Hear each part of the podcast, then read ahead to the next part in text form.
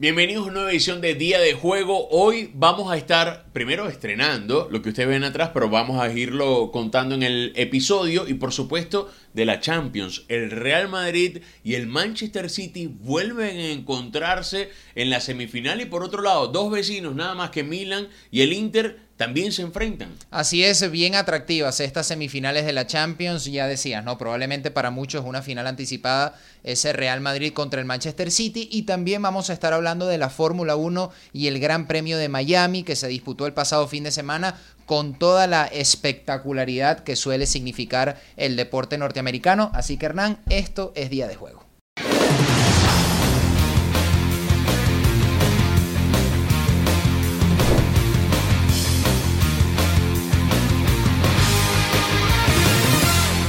Bienvenidos a una nueva edición de Día de Juego. Bueno, nada más y nada menos que vamos sumando elementos en esta evolución de nuestro podcast, este proyecto que nació a finales del año pasado, pero ya tenía tiempo cocinándose. Miren, tenemos nada más y nada menos que... Tenemos logo. Nuestro logo. Poquito a eh, poco vamos adornando la casa, humildemente. Sí, e- eso, eso es importante. La casa Tú sabes- literalmente. Tú sabes que yo leí a una psicóloga en cómo invertir el tiempo y los recursos. Y decía que una de las cosas era dedicarte a una afición que no te hayas dedicado, eh, invertir en tu calidad de alimentación, redecorar tu hogar.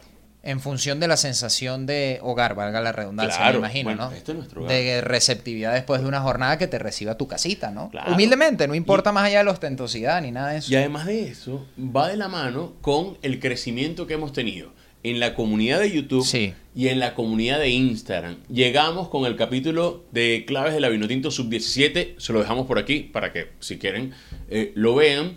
Llegamos a más de mil reproducciones, que esto para nosotros es significativo porque nos habla que han ido compartiendo el contenido que les ha gustado, porque además la buena cantidad de comentarios creo que Sí. de una u otra manera valida lo que... El trabajo que hemos venido haciendo y agradecerles a todos además por tomarse el tiempo de comentar, que a veces no solo es el like, sino dedicarse unos segundos a escribir, lo valoramos un montón, arrancando, como lo hemos dicho siempre, todo apoyo, todo pequeño empujoncito se valora un montón, ya en YouTube tenemos, pasamos, de hecho, los 200 suscriptores, al momento de grabar este episodio estamos rozando los 500 seguidores en Instagram, tenemos algo así como 496, así que si están viendo este episodio y no nos han seguido en Instagram, vayan arroba el día de juego. Y muy importante, tenemos también fanpage en Facebook. Ya lo creamos, pueden buscarnos Día de Juego en Facebook, allí va a aparecer para que nos sigan y todo el contenido va a estar sincronizado para que lo puedan disfrutar en cualquiera de estas plataformas. En cualquier momento los sorprendemos también con un newsletter.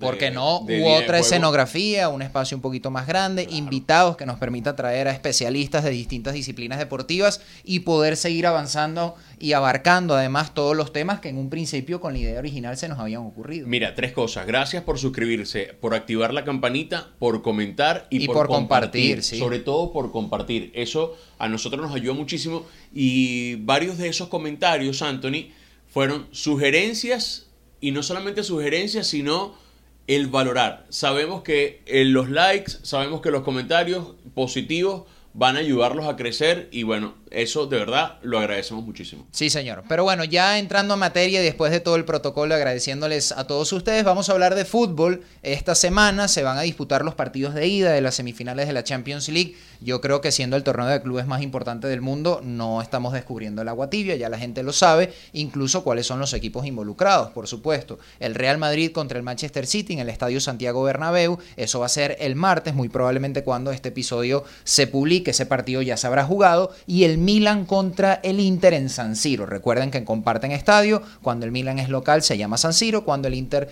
es local se llama Giuseppe Meazza. ¿Cómo ves estas llaves? ¿Las ves parejas? ¿Ves que viene la vendetta del Manchester City con respecto al año pasado? ¿O crees que el Real Madrid va a volver a ser el Real Madrid de la Copas de Europa?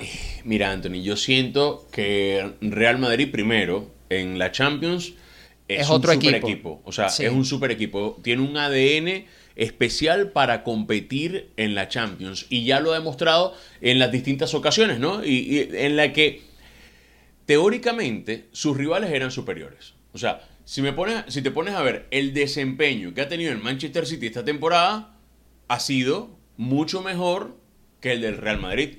Hablo claro. en cuanto a su competición. Y no solo eso, ¿no? sino que si englobamos o si analizamos, mejor dicho, el momento puntual en el que llegan en cuanto a patrón de rendimiento. Los dos equipos, el Manchester City ha venido de menos a más. Y ese menos ni siquiera ha sido malo, como tú bien lo dices, la temporada del City ha sido muy regular, pero asaltó ya el liderato de la Premier League, viene con un ritmo endemoniado, sumando goles, tres puntos, partidos ganados, Haaland pletórico, esto tampoco Dominó la serie para nada nuevo. contra Bayern Múnich. Sí, dominó la serie contra Bayern Múnich, otro equipazo además en el plano europeo, pero lo que decías, y esto a veces desde lo periodístico es difícil de analizar o de argumentar o de respaldar, porque no hay nada tangible que lo respalde. ¿Cómo tú explicas un Real Madrid que está a más de 10 puntos del Barcelona, que ha sido muy irregular, que a veces se nota como un equipo rácano, lánguido, falto de motivación y luego se transforma por completo en la Champions? Eso a veces no tiene una explicación, como digo, lógica y simplemente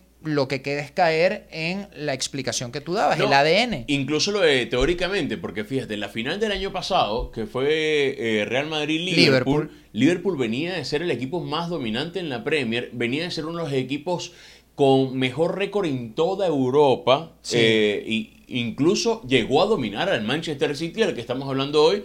Y fíjate que en la final contra Real Madrid no pudo hacerle frente al Pero jugó mejor, blanco, tuvo ¿no? más ocasiones. Claro. Courtois, como recordarás, estuvo pletórico, espectacular, tuvo ocho atajadas, algo así, claves, todas ellas. Y luego vino el gol de Vinicius en una jugada colectiva muy buena del Real Y Madrid. el parpadeo que tuvo Alexander Arnold En la eh, marca. lo terminó, lo sí, que abandonó la posición, el hacia, rompió la línea hacia adelante, quiso presionar de más, tomó una mala decisión en términos individuales y el colectivo lo pagó. Para que ustedes vean, y esto es un pequeño paréntesis, cómo el trabajo de presión, eh, desde el punto de vista táctico, es, es un ecosistema tan delicado. Uno de los elementos toma una decisión errada y deja en evidencia el resto porque queda un espacio que otro equipo talentoso sabe capitalizar, aprovechar. Pero mira, ahora las dos plantillas son muy parecidas con respecto al año pasado. Honestamente, hay muy pocos cambios, excepto uno, Bueno. el mayúsculo, ¿no? Y voy, Erling. voy al, ajá, Erling Haaland.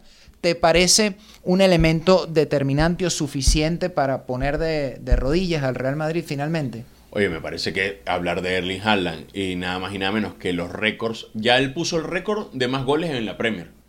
Faltando todavía Está bien, pero, para- pero mójate. eh, ¿Va a No. ser suficiente? A ver, te digo, para mí es mucho más equipo el Manchester City. Que el Real Madrid. eh, Pero es- mucho más equipo, ¿cómo? ¿De qué eh, manera? Es mucho más equipo en rendimiento, en actualidad, en, en- en- en varios ítems, pero el Real Madrid para mí sabe jugar estos partidos a diferencia del Manchester City. Sí. O ¿Sabes sabe manejar mejor las series Sí. a diferencia del Manchester Ancelotti City. en la rueda de prensa decía que estaban muy motivados y me llamó la atención cuando leía las declaraciones, no, no pude ver el, el video, porque repetía esa palabra mucho y para un entrenador, además del, del calibre de Carlo Ancelotti, en un equipo como el Real Madrid, hablar de motivación, algo como de- te digo, tan incuantificable y no de aspectos tácticos del juego, por ejemplo, me parecía curioso y dijo algo que para mí debió haber sido el titular de la rueda de prensa. Intentaremos parar a un equipo imparable. Es que Así lo dice él. Y no lo vi como modestia, no lo vi como un comentario no de lo viste corrección como un falso elogio, como sí, como una falsa veces- modestia de tratar de traspasarle la presión al Real. No, porque no es el estilo de él. Como muchas veces se le critica a Guardiola, su contraparte. Sí, Spalletti lo Eh, dijo cuando eh, se enfrentaron, y- cuando le preguntaban por el Napoli a Guardiola. sí. También lo dijo. Sí, es eh, verdad. De Servi con el Brighton, que, Sí. que, bueno, ha sido la sensación de la Premier, más allá de lo que pase arriba. El Brighton ha tenido una campaña. Bueno, lo goleó, lo goleó el Everton, por Claro, cierto. por 1-5.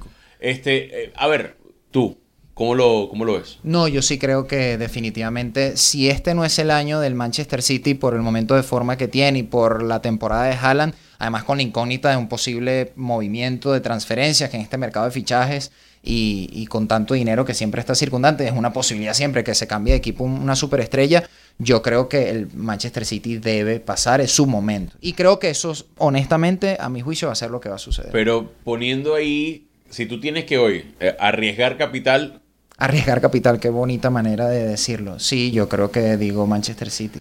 Ah, yo no me meto en eso. La Pero no me- no- es que- no me hagas una es que- pregunta que tú no es que donde- responderías. Donde, está el Real Madrid, en, y si estamos hablando de Champions, mira, puede pasar cualquier cosa. A ver, el antecedente más reciente fue el año pasado, en esa serie, que la dominó el Manchester City, tres cuartas partes de la serie la dominó el Manchester City. Y Real Madrid pegó No, pero claro, pero partido eso es distinto si yo te dijera, no, es seguro, le va a pasar por encima. No. Nosotros estamos matizando. un- yo un creo de, se- de sensatez. hay que elegir a uno. Uno Claro. va a pasar, ya sea en penales, en Para prórroga. mí es Manchester Y- City. Ah, ok, para ti es Manchester City. Para mí también. Y en la otra, Milan-Inter. Porque esa está más complicada porque en Serie A Tal vez el Milan ha estado un poquito mejor, pero los dos han estado irregulares, ¿no? De hecho, eh, todo eso ha propiciado que Napoli ya se coronara campeón temprano. Sinceramente, yo pensé que iba a pasar el Napoli. Ah, yo también. Y Milan, para que tú veas lo que es la Champions y tal vez la jerarquía o el pedigrí histórico, Milan, a pesar de las lesiones en Napoli, porque Osimhen no jugó el primer partido, por ejemplo, la ida, Milan creo yo que lo eliminó con cierta solvencia, con cierta facilidad pero ahora viene contra el Inter. Va a haber peso histórico, el Milan se va a imponer al Inter en función de eso, de la experiencia, de las copas de Europa que tiene. Eh, para mí es la serie, esa serie también es muy pareja y si me preguntas, eh, veo al Milan. ¿Sabes que Hoy estoy lleno de preguntas. ¿Te parece entonces Real Madrid City una final anticipada? ¿Tú estás de acuerdo con ese planteamiento cuando hay gente que lo usa? Claro que sí. Sí, a mí también me parece. O sea, me parece que los o sea, el que, el que gane entre Madrid City es campeón de Champions. A ver, te lo, planteo así, de los cuatro equipos, los dos mejores son Real Madrid. Se están eliminando, sí, es verdad. Para ti entonces va a ser City Milan, por lo que entiendo. Mm, podría ser. Podría ser. me encantaría que fuese Real Madrid-Milan. ¿Te imaginas la historia? Mira, hacemos entretiempo, ya. Sí, es que Andrés es del Inter, para quienes no lo conocen, y no le gustó que dijéramos que el Milan va a pasar, así que tenemos que ir al entretiempo.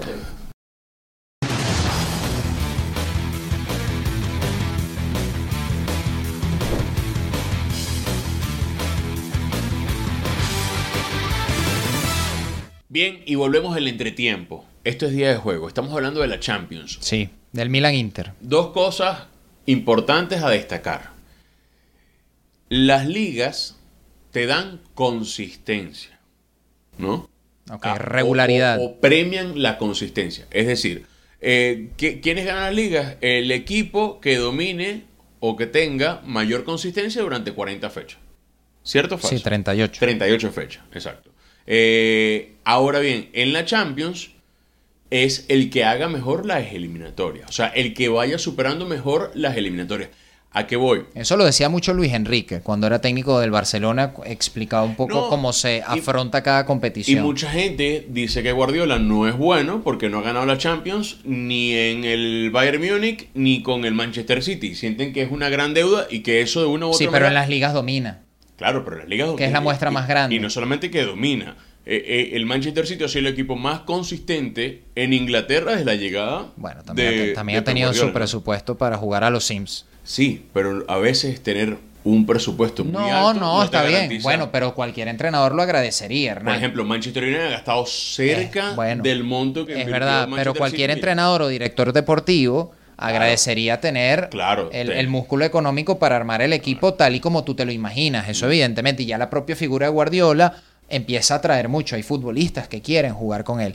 Pero volviendo a eso, ¿sabes que Yo no lo veía tan así pensando que los partidos eran de ida y vuelta y que además estaba el, factor de gol de visitante y que, ya, no ah, que ya no existe, al menos en UEFA, con Mebol. No, con Mebol tampoco. Tampoco, pero lo, lo, quitó y luego lo volvió a poner, trató de emular a UEFA y se quedó como rezagado, pero efectivamente está todo igual. Lo que te decía, para mí, en 180 minutos me pareció una muestra lo suficientemente amplia como para que un equipo le sacara ventaja a otro si realmente era mejor. A final, en finales, perdón, a partido único ya es otra historia. En un partido, una pelota filtrada, el arquero sale expulsado a minuto 5, juegas con 10 y, claro, ya tú lo que quieres decir es que de repente una mala noche, aunque igualito una mala noche te sentencia. Depende, sí, es que aquí hay muchos escenarios. Una mala noche de 3 a 0 te puede sentenciar, aunque el otro equipo sea inferior. le pasó contra, el Madrid, por, precisamente totalmente. en los cuartos. Y por eso la épica de cuando le pasó al Liverpool con Barcelona y pudo remontar, me explico, era muy difícil y lo logró. Pero lo que quiero decir es que ahora que no hay un factor de gol de visitantes, sí lo veo un poco más hacia allá también, de que bueno,